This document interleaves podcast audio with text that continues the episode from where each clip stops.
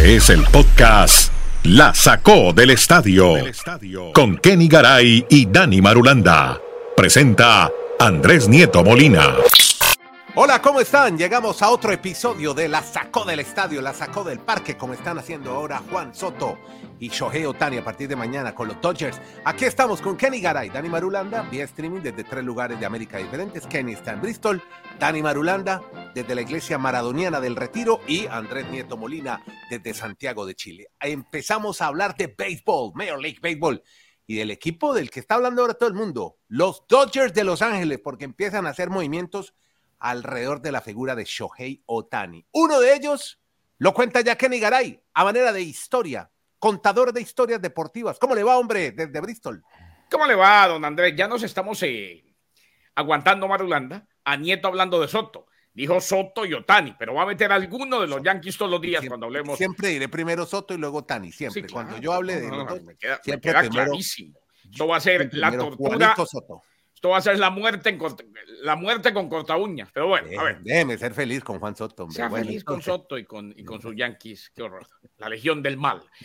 no, Quique no, no, Hernández, Quique Hernández. quien surgió, recordemos, durante un periodo de seis años con los Dodgers, regresó a Los Ángeles en un canje en julio pasado, había considerado varios otros equipos antes de que el canje allanara el camino para otra etapa con los Dodgers. Se espera que acumule la mayor parte de su tiempo de juego contra lanzadores zurdos.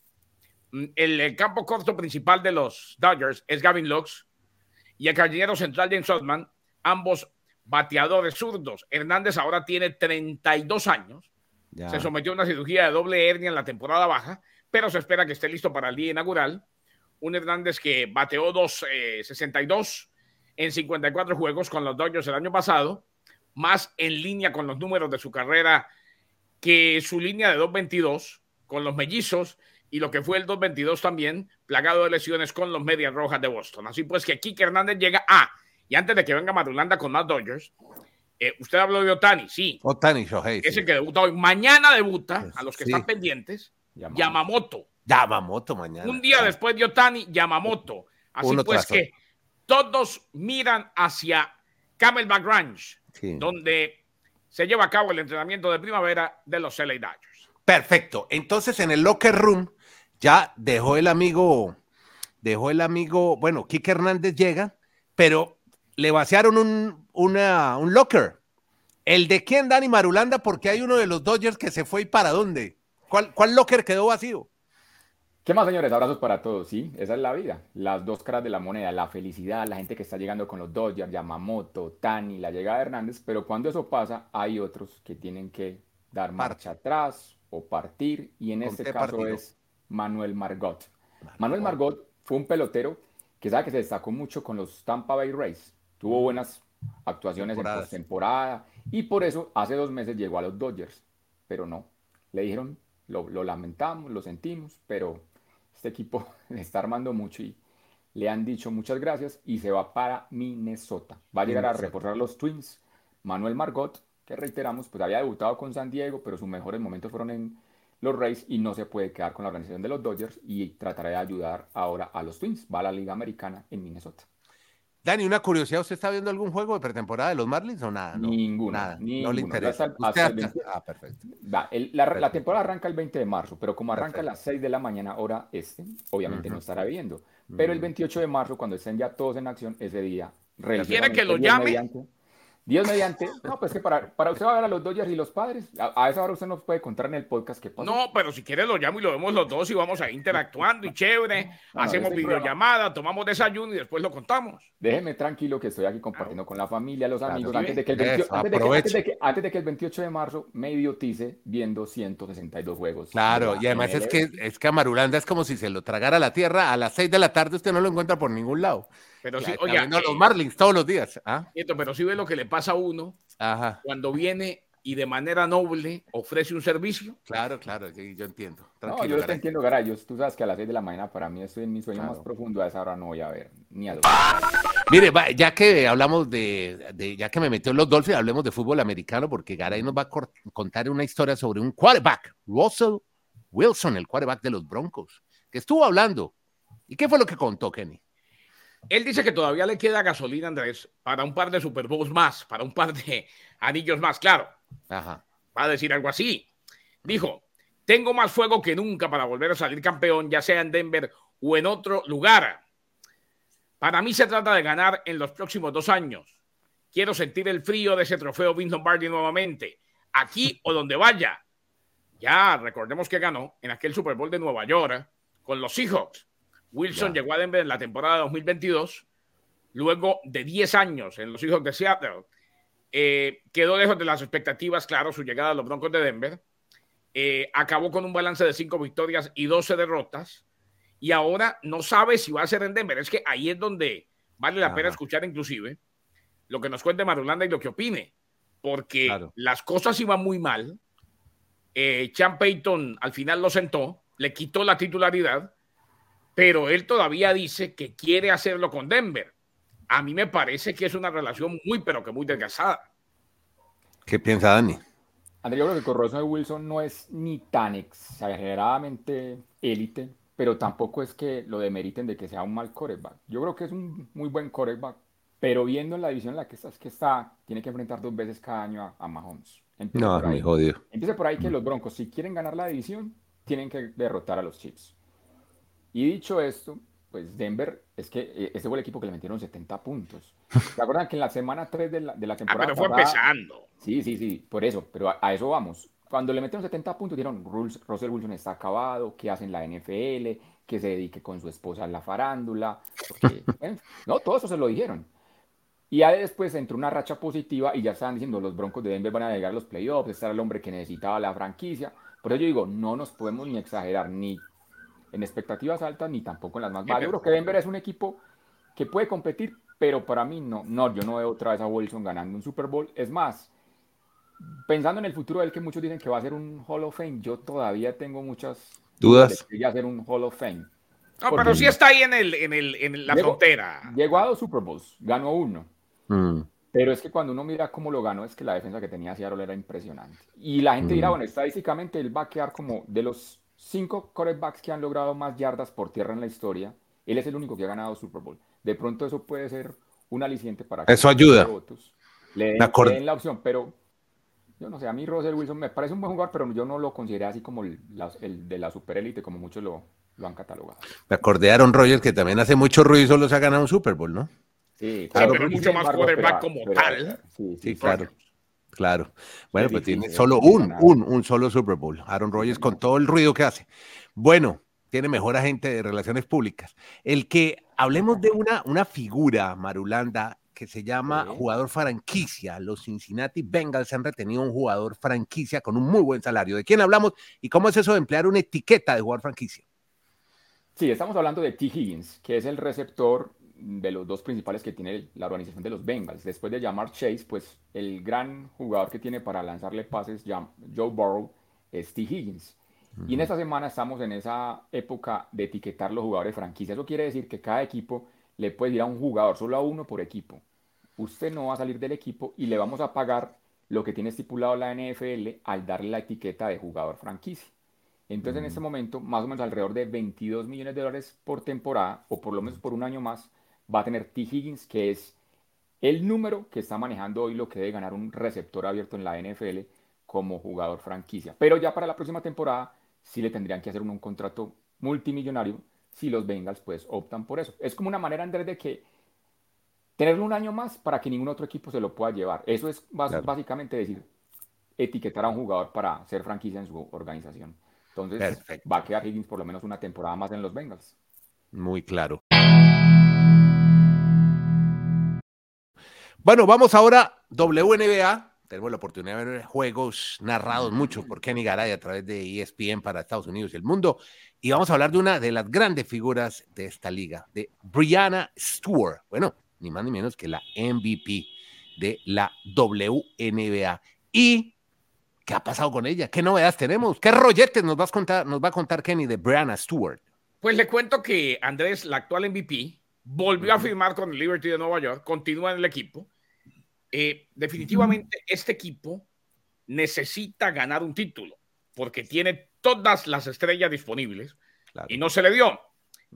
Es un día monumental en Nueva York, ya que estamos emocionados de darle la bienvenida nuevamente a la MVP Brianna Stewart. Esto lo dijo Jonathan Kolb, que es el gerente general del equipo. El regreso de Stewart marca nuestro compromiso inquebrantable, añadió Kolb, con la excelencia y el objetivo de traer un título a Nueva York. Pacto por un año, no garantizado, por debajo del salario máximo de jugadoras, lo que le permite a Nueva York tener más flexibilidad en la forma de armar su plantilla.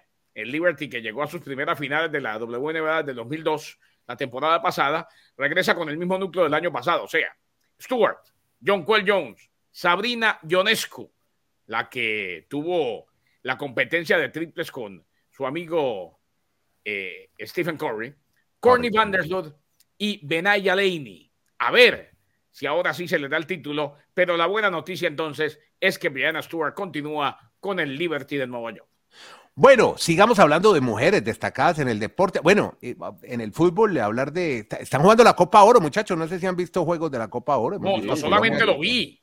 No solamente lo vi, sino que eh, le, ganó, México, a Estados Unidos. Exacto. Con dos golazos y un gran partido. Y le digo una cosa, me alegra mm. mucho. Qué bien. Me alegra muchísimo porque si algo le conviene a la CONCACAF, a mí me gusta ver el fútbol femenino, es que estén las dos ahí compitiendo. Por mucho tiempo Estados Unidos no tuvo rival. Queda claro que ahora sí le están compitiendo de tú a tú a Estados Unidos. Y eso es bueno, bueno para el área, bueno para el fútbol. Ojo que este equipo viene de un fracaso totote en la Copa del Mundo y se vienen los Olímpicos. O sea, hay dos equipos que vamos a ver muy de cerca en los Olímpicos y que necesitan ganar sí o sí. El equipo de baloncesto de Estados Unidos y el equipo de fútbol femenino de los Estados Unidos. No le sirve nada que no sea medalla de oro. Exactamente. Bueno, y Colombia, que tuvo una destacada actuación en el Mundial de Australia y Nueva Zelanda, también está en esta Copa de Oro, tengo entendido, invitado, ¿no? Con Brasil, porque es, es un torneo de CONCACAF, Copa Oro. Y está de invitado. Colombia perdió ya con Brasil, jugó muy mal, muy insegura la arquerita Natalia Giraldo. Ese partido lo me lo vi. ¿Cómo estaría yo desprogramado que me lo vi? Porque fue de 12 a 2 acá. A la, ¿Cómo medianoche un sábado. Sí, medianoche, me, me vi todo el juego. Mi angustia, mi angustia, No, no, no, no, no, sino que no tenía sueño y me puse. Me echaron de la cama. No, pero es que. Me pasó lo que me pasa a mí, me levanto al baño y me tienden en la cama, me toca salir. No, pero, pero es que están casi todas las mismas jugadoras que fueron al mundial. A mí ese equipo me gustaba muy, me gusta. Llorelín y está, bueno, no está Lacey Santos, pero y ni tampoco Mayra, ¿cómo se llama? la, el Chelsea. Está la portera, no está la portera. No, no, está, está lesionada y está tapando a Natalia Hiraldo, que es la arquera de la América, pero muy insegura esa niña, ¿no? Y con los pies, no. Y cada vez la ponen a, cometen un error poniendo lugar con los pies a Natalia Hiraldo. Pero bueno, esperemos a ver qué pasa ahora. Jueguen contra Puerto Rico. Ya golearon a Panamá. 1-0, no fue una goleada. No, es que el, gol, no, el gol no, no, le ganó. No, goleó, a, goleó a Panamá. Luego Brasil lo atendió y ahora juegan con Puerto Rico. Pero Brasil fue 1-0, ¿no? Sí, 1-0 y pudieron ser más. claro. Pero lo que, se lo que reseña Andrés es que el gol realmente fue. Sí, error de arquero. error de Terrible error. Nadie nos ha hablado aquí mucho tiempo de las arqueras en el fútbol femenino. Sí, sí, sí. Pues sí. Hay, hay una falencia. Pero tiene razón Marulán. Hay, una falencia y que hay, que hay que trabajar más en el fútbol femenino. Bueno, y hablando de Con proyección, esperando, tranquilo. Con proyección. Y hablando de mujeres, mujeres destacadas, nuevamente se reactiva nuestro Camila Osorio, ahora en Estados Unidos, en donde queda el call center de Apple. Austin, Texas. En Que me ha tocado llamar muchos de estos días a Apple y me acordé que muchos muchachos dominicanos, puertorriqueños trabajando en el call center. Pero un momentico, eh, Madulanda. Cuando usted llama al call center de Apple, Primero que todo, yo nunca les pregunto dónde están. No, no, ellos me empiezan a contar que son dominicanos. No, usted les empieza a preguntar, porque si usted dice, vea, están en Austin, es dominicano, me imagino la preguntadera Nieto tan No, a mí me preguntaron, ¿tú trabajas en radio? Y yo dije, no, yo hago un podcast que se llama La Sacó del Estadio con Kenny Gara. ¡Kenny! ¡I love Kenny! No, no, no, no, no, no. Una eh, chica puertorriqueña. para que no perjudique a los trabajadores de Apple, recuerden que el supervisor está escuchando y si se ponen a hablar mucho de su vida privada, después lo llaman a la oficina. No bueno, no. No, no, es que me acordé que trabajan en Austin. Entonces, por eso inmediatamente asocié que anda Camila Osorio, una de las favoritas, deportistas favoritas de Dani Marulanda, anda ahora de gira con su WTA por Austin, Texas. A ver, Marulo. Lo que pasa, lo que pasa es que Andrés le sale su vena periodística y empieza a interrogar, a preguntar y a preguntar. A mí me preguntaron. A mí me preguntaron que si yo era de radio y que qué hacía. Yo que era de podcast. Bueno, cuente. Bueno, pero ahora en Austin, Texas, se está jugando un WTA y obviamente pues Camila Osorio, la colombiana, ha debutado con una actuación creo que Andrés muy sólida porque enfrentó a Liz Cornet, la francesa que incluso llegó a estar top 10, top 20, ahora está fuera de la 100, pero le ganó realmente tranquila los, dos sets sin problemas María Camila. Vamos a ver si ahora pues en la ronda de octavos de final pues puede seguir avanzando en este torneo que es importante para ellas. Apenas la segunda o tercera victoria en la temporada para Camila Osorio, que se mantiene ahí como entre las 100, pero no está llegando a los niveles de, de momentos anteriores donde llegó a ser hasta la 33 del mundo, pero bueno, veremos a ver si estos puntos la motivan para seguir en mejor competencia. Bueno, y aquí estamos en torneo ATP 250 en Santiago esta semana, el Chile Open. ¿Cómo va eso para allá? No, están apenas empezando a jugar, pero es que hoy se arma una polémica con un tenista español, se llama Carballés Baena, Roberto Carballés, que perdió con un francés, con Corentin Moutat, el 140 del mundo pero no hizo sino quejarse todo el partido. Y al final le dijeron, ¿qué quieres que le diga? Este torneo es una mierda, que la pista no se puede jugar. Es una vergüenza que se haga una ATP en esta pista. Es en San Carlos de Apoquindo, aquí hacia el oriente, a la cordillera, en Santiago. Me parece peligroso para los jugadores. Espero no se vuelva a hacer este torneo. Y se fue emberracado el amigo Carballet Vaina, eliminado del ATP, donde tenemos a Nico Jarry a jugar en las próximas horas. Y aquí les voy contando más o menos cómo avanza este ATP de esos 200. No había necesidad de que se expresara así, ¿no? Pues sí, no, pues así, eso, eso dijo, o sea, fue bravísimo, Carva. Roberto Carballés. Y vamos a. sí, señor. Pregunta. Después del fútbol, el deporte más importante en Chile es el tenis.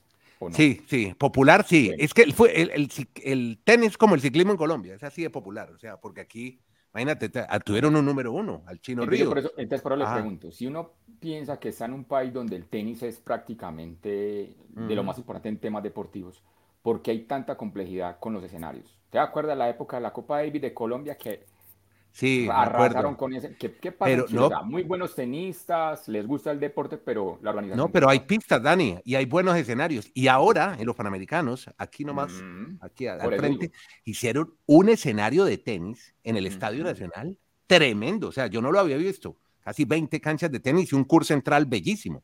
no lo jugaron ahí porque ya la logística estaba hecha para San Carlos de Apoquindo, ah, que es una buena pista, es, un buena, es una buena cancha. Lo que pasa es que cuando vos perdés, pues salís caliente y ah, berracao.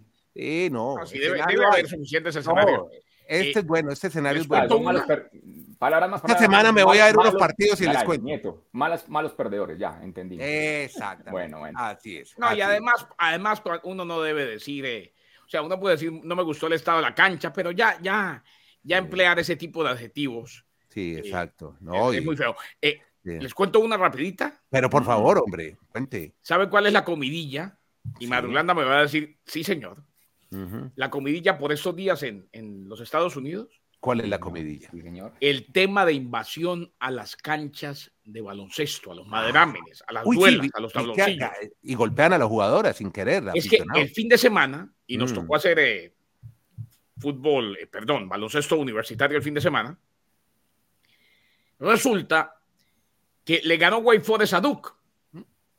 Mm, y es tradición en el baloncesto y en el fútbol americano universitario que la gente, cuando es una sorpresa, se tira a la cancha o a la duela, dependiendo del deporte que sea. Emocionados. Emocionados a celebrar. Iba saliendo Kyle Filipowski, la figura, una de las grandes figuras de ese equipo de Duke. Después de perder y le pasaron por delante, él dice que lo lesionaron. Ahí se ve el video en el cual medio le pegan. Él dice que fue a propósito, salió el entrenador y se puso bravo. el debate es, y esta mañana me gustó una analogía que escuché. Eh, es como el la invasión a las canchas es como de Damon Green. Sí.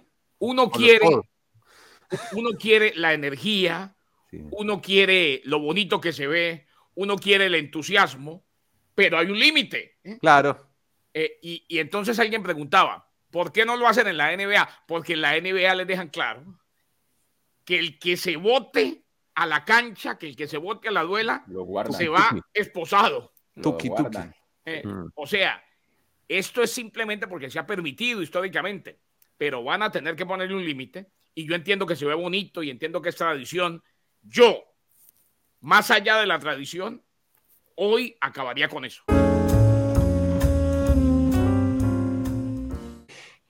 Y cerramos con fútbol. Bueno, ya habíamos hablado un poquito de fútbol femenino, pero volvemos porque Dani Marulanda estaba pendiente de un equipo llamado el Mainstone United. ¿Cómo le fue a su equipo, hombre? ¿En qué están jugando qué torneo, Marulanda? Pues más que mi equipo, es un equipo que está participando. Le pegaron una enchufada divina. Yo me puse disque a ver, haciendo, en, mi, en mi convalecencia me puse así la cobijita. Sí. Puse fútbol y pasó Sebastián y me dijo, ¿qué está viendo? Le dije, no, Marulanda, dijo que un equipo. No.